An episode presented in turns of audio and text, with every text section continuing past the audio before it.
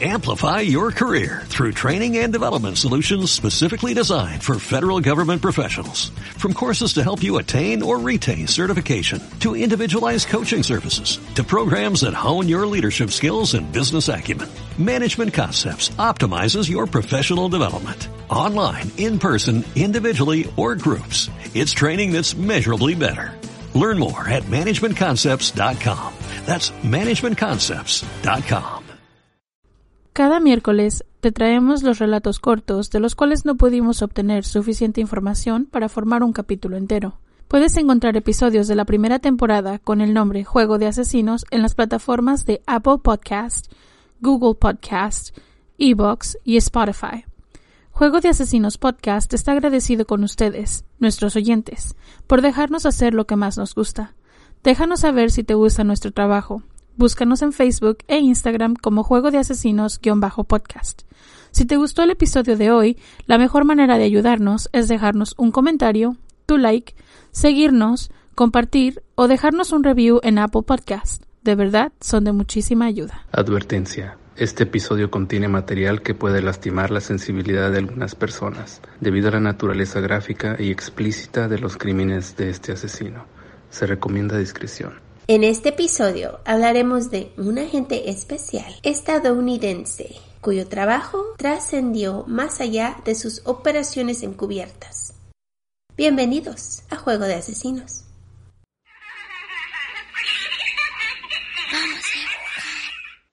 Familia, ¿cómo están el día de hoy? Bienvenidos a nuestro mini miércoles. Welcome, bienvenidos. Esperamos que todos estén súper bien, sanos, Yes. en casa. Ujú. Todavía no sabemos si para cuando salga esto ustedes ya estarán libres. ¿Quién sabe? Nosotros muy pronto, se ve. Sí, pareciera, pareciera que van a abrir todo de nuevo. ¿Quién sabe qué nos espera en el futuro? El 2020 ha sido un año interesante. Do over, do over. Muy interesante. ok, sin más preámbulos, un pequeño recordatorio. No somos profesionales, Ni locutoras, ni narradoras, ni especialistas. ni abogadas, Aún, ni policía. solo dos simples mortales a las que les gusta mucho el true crime. Este podcast es una combinación extraña de true crime y risas, Y no, no nos reímos del crimen. ni de las víctimas. Hablamos spanglish porque es lo que nos fluye. Si crees que no van de la mano, No somos el podcast para ti. Lo sentimos, pero te agradecemos que hayas intentado. y esperemos encuentres el podcast de tu agrado dentro de los miles que hay en la plataforma en la que nos estás escuchando.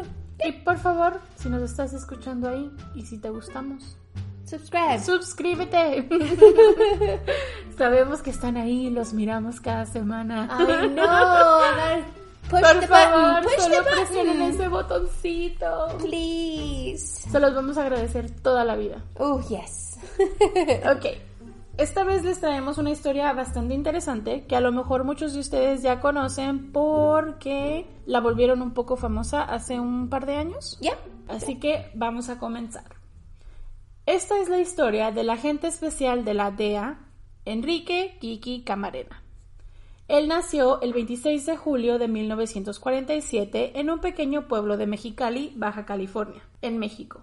En 1956, Kiki se mudó a Calexico, California, con su familia. Y justo al terminar la high school decidió unirse a la Marina estadounidense. Una vez que terminó su servicio en los Marines, regresó a Calexico y desempeñó como bombero, mientras atendía Imperial Valley College, donde obtuvo dos Associate's Degrees. Es como un grado que te dan ¿Títulos? después, ajá, es como un pequeño título que te dan, le llaman grado de asociado, entre comillas. Sí, en la Junior College.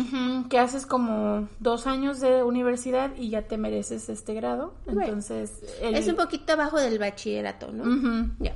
So, él obtuvo dos de estos. Camarena después se unió al departamento de policía en 1970 y más tarde lo asignaron a El Centro, en California, donde trabajaba como Narcotics Investigator o investigador de narcóticos, que no estoy segura que esta es la traducción correcta. Mientras trabajaba en esto, él comenzó a sentirse muy preocupado sobre el problema de drogas que estaba afrontando el país. Así que a solo cuatro años, en 1974, se convirtió en agente especial de la DEA. Que en realidad esta es la temporada en la que las, las drogas están como en su... Todo comenzó en los 60 con los hippies. Ya, ya, es cuando Ajá, y ya en los 70 como que ya se estaba viendo un poco más como un problema más grande. Bueno, empezaron con las drogas más bajas, o sea, como la marihuana y de ahí subió a, drogas pesadas. Cosas. Su familia estaba muy preocupados por él, pues sabían que ser agente del DEA es uno de los trabajos más peligrosos que hay. Incluso su madre trató de pedirle que por favor no lo hiciera. Sus palabras fueron, aunque sea la única persona, sé que pueda hacer la diferencia. Así que se creía, o sea, él, creía que cualquier cosa que él hiciera iba a servir de algo, pues. Y quería hacerlo, así que pues hay personas que realmente quieren hacer la diferencia. Sí. Y lo hacen. Pues en 1981 fue asignado a la oficina en Guadalajara, México, infiltrándose en el mundo de los carteles como un comprador de marihuana. Y a veces también se hacía pasar por inmigrante trabajador. So decía que solamente venía a trabajar en los fields. Así de esta forma él podía ir a los plantíos y observar lo que había o lo que estaba pasando ahí. Durante su trabajo de encubierto desarrolló un network diverso de informantes que daba lugar a destrucción a gran escala en los plantíos de marihuana al norte de México. En 1984, gracias a esta información, 450 soldados mexicanos fueron en helicóptero y destruyeron alrededor de mil hectáreas de plantación en Allende, Chihuahua, con una producción estimada de 8 billones. Entonces, los traficantes de, droga comenzaron a sospechar de Camarena. El 7 de febrero de 1985, oficiales corruptos que trabajaban para el narco los secuestraron a plena luz del día. Junto a su piloto, Alfredo Zavala, un escritor americano de nombre John Clay y un estudiante de odontología, Alberto Redolat. Fueron llevados a Jardines del Bosque, un área al oeste de Guadalajara, donde fue torturado por más de 30 horas su cráneo estaba perforado con un objeto de metal y sus costillas rotas. Se dijo durante la investigación que había un médico que lo inyectaba con alguna clase de adrenalina para mantenerlo con vida un tiempo prolongado. Después fue asesinado y sus restos estaban envueltos en un plástico en una área rural a las afueras de un pequeño pueblo en Michoacán, el 5 de marzo de 1985.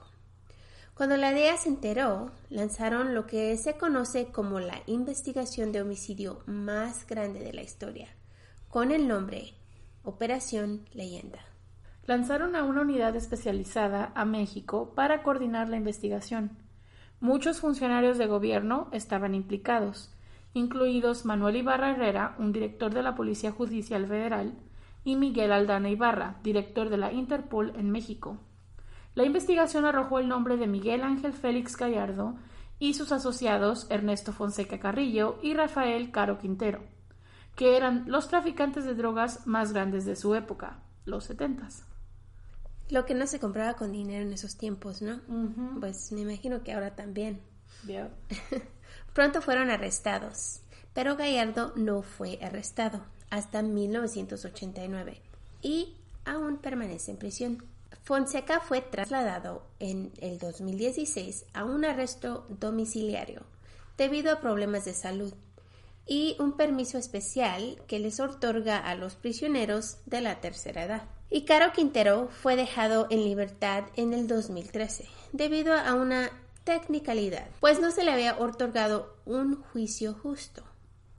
Pero ahora permanece como uno de los 10 más buscados por las autoridades mexicanas y estadounidenses. Se sabe que en el 2016 dio una entrevista encubierta a la revista Proceso, donde se declara inocente al ataque a Camarena y negando que había regresado al mundo de la droga. Estados Unidos ha puesto presión a las autoridades mexicanas para destruir un capo tras otro, utilizando la idea de Kingpin Strategy. The Kingpin Strategy nació en la época de la, de la crack cocaine era y la idea era tomar la cabeza o tomar al más fuerte derrocarlo y de esta forma se desmoronaba toda la toda la asociación o todo el, el, cartel, vaya. So, la idea era quitar a los cabecillas que eran los capos y esperar a que toda la organización se cayera y se derrumbara y ya no hubiera más. Lo que ellos no lo que ellos no se percataron es que al quitar a los al derrocar a los capos grandes, las personas que quedaban en la organización hacían otros grupos separados y ahora en vez de tener un solo grupo de una organización, ahora tenías varias organizaciones trabajando en el mismo negocio. Entonces creo que esta idea del Kingpin no le salió como ellos querían, fue al revés. Nacieron muchísimos más carteles después de esto, los que conocemos ya ahora como en la más contemporáneos, vaya que si se ponen a pensar, esta no es la única vez que han fallado cuando tienen una idea, una gran idea, right? El de Kingpin Strategy. Pero bueno, pues por lo menos trataron de hacer algo, lo que pienso, pero igual el problema aún sigue ahí. Y al contrario se volvió mucho más complicado porque si si quitas la cabecilla y de repente tienes, en vez de tener una organización, ahora tienes 20 organizaciones. Right, porque le quitas al, que está en el trono y pues abres la puerta a todos los que están esperando abajo. Así Entonces... Que, y pues la droga es una de esas cosas que es un negocio que es tan seguido y tiene tanta, ¿cómo se dice? Fama que yo pienso que nunca va a terminar. Yo tampoco. Lo veo, este tipo de, este tipo de cosas, lo que tenga que ver con el narcotráfico, lo veo como un problema de demanda y abastecimiento. Mientras no haya demanda, van a seguir abasteciendo. No importa, lo, que, lo que lo que pase, ni cómo lo hagan, ni cuánto quieran em, evadirlo, mientras se siga consumiendo, lo van a seguir haciendo. Y porque hay adicción, ¿no? La droga causa, causa que seas adicto y pues eso hace que lo quieras más y es una rueda. Un ciclo que, nunca termina. Right, es un círculo. Enrique Kiki Camarena dio su vida en la batalla contra las drogas y el público quiso hacer algo para recordar y agradecer su sacrificio.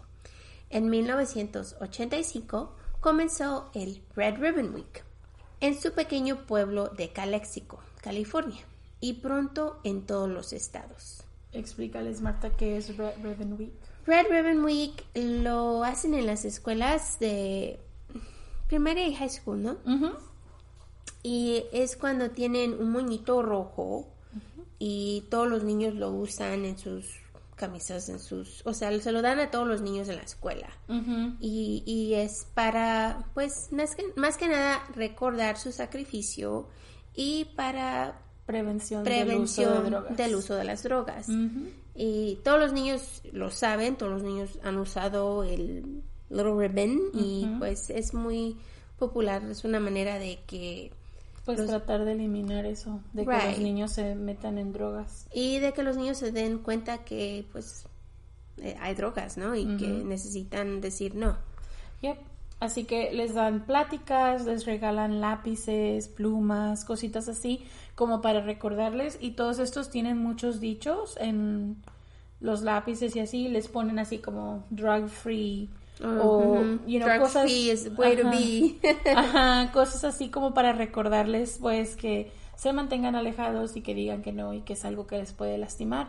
Les dan pláticas conferencias y cosas así. Right empiezan de muy pequeños sí desde, el primer, grado. o kinder. El primer Red Ribbon Week fue creado por el National Family Partnership en 1988 y continúan coordinando campañas en toda la nación todos los años. Este nombre lo pusieron como un personaje en Narcos, la serie popular de Netflix. Así que cuando yo miré esa historia en este show, que se llama Narcos, los de México, es, su historia es un poquito diferente ahí porque pues tiene que ser tipo Hollywood, ¿no? Donde mm, dramática. Más dramática y cosas, pero sí tiene mucha buena información, muy buena información ahí y pues tiene el actor que hace su personaje es muy bueno, así que se los recomiendo.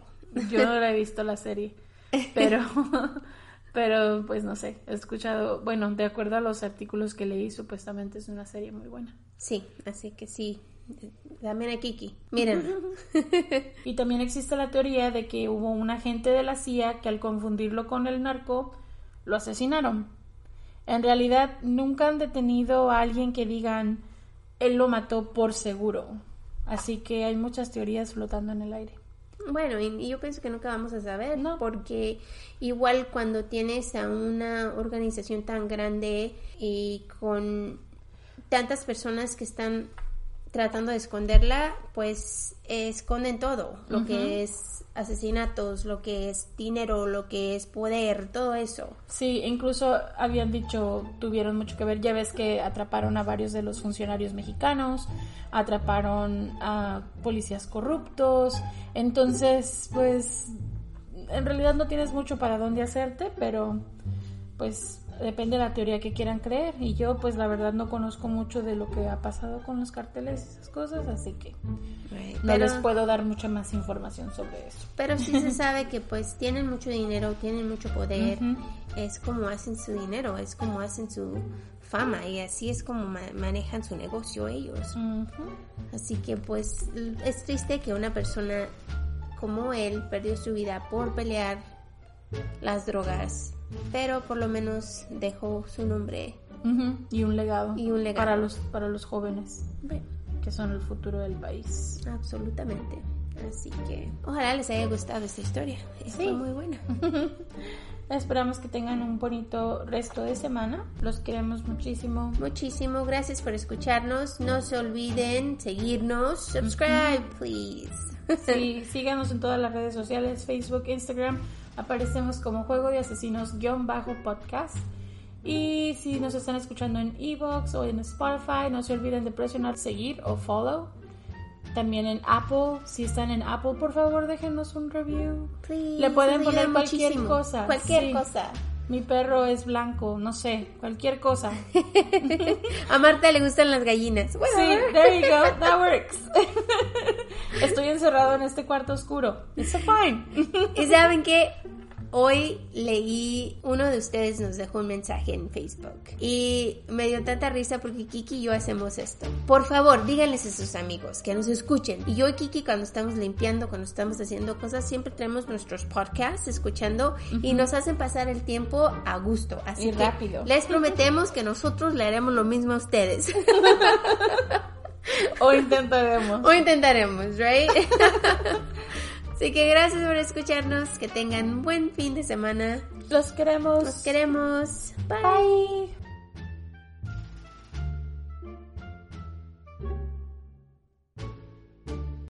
Amplify your career through training and development solutions specifically designed for federal government professionals. From courses to help you attain or retain certification, to individualized coaching services, to programs that hone your leadership skills and business acumen, Management Concepts optimizes your professional development. Online, in person, individually, or groups. It's training that's measurably better.